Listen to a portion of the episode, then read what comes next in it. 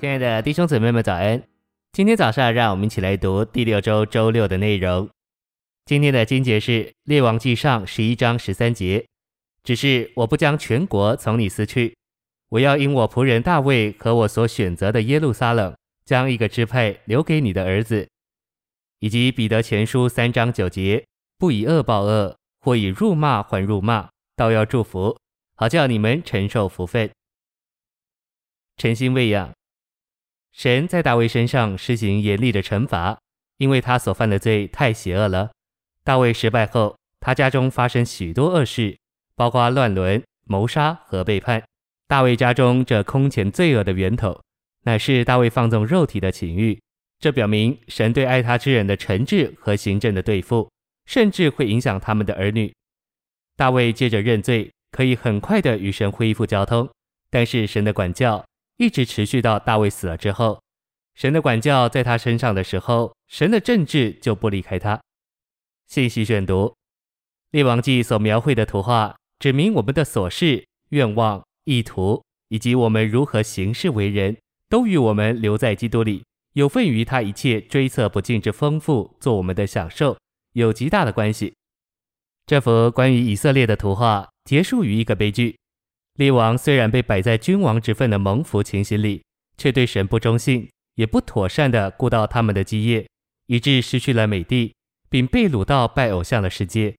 在我们与基督的关系上，这对我们应当是严肃的警示和警戒。我们若在以上所提的任何事上错了，就会失去做我们享受的基督。表征基督的那地，是为着神子民生存和生活的供应，也是为着他们的享受。美地突出受玷污且不圣别的居民，表征包罗万有的基督，原是我们的居所和我们所需的一切，做我们的享受。但如果我们与他的关系不正确，他就要把我们从他自己里面吐出去，不再让我们享受他。大卫的一生有美好的开始，如同明亮的日头升起，他的生平同他的事业如日中天。然而他的放纵情欲破坏了他的事业。使他辉煌的生平衰微，如日落黄昏。大卫晚年没有什么辉煌、优越或光彩的事。有一件事见于马太六章十五节、十八章二十三至三十五节，也是特别要紧的，就是不要随便定别人的罪。这一件事是非常的严肃，不止在赦免的事情上要学习宽大，并且千万不要随便说人、随便批评人。我们随便说人、随便批评人。结果，我们所说、所批评的事，常常会成为对我们自己的审判。越是宽大的对待人，神也越宽大的对待你。你如果刻薄的对待弟兄，严格的对待弟兄，神在你身上也要刻薄的对待你，严格的对待你。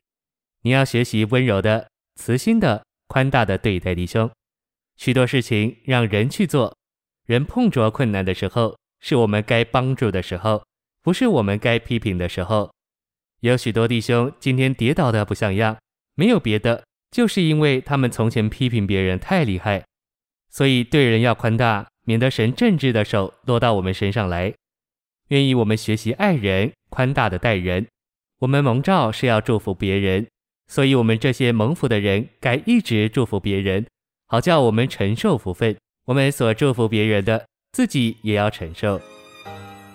谢谢您的收听，愿主与你同在。我们下周见。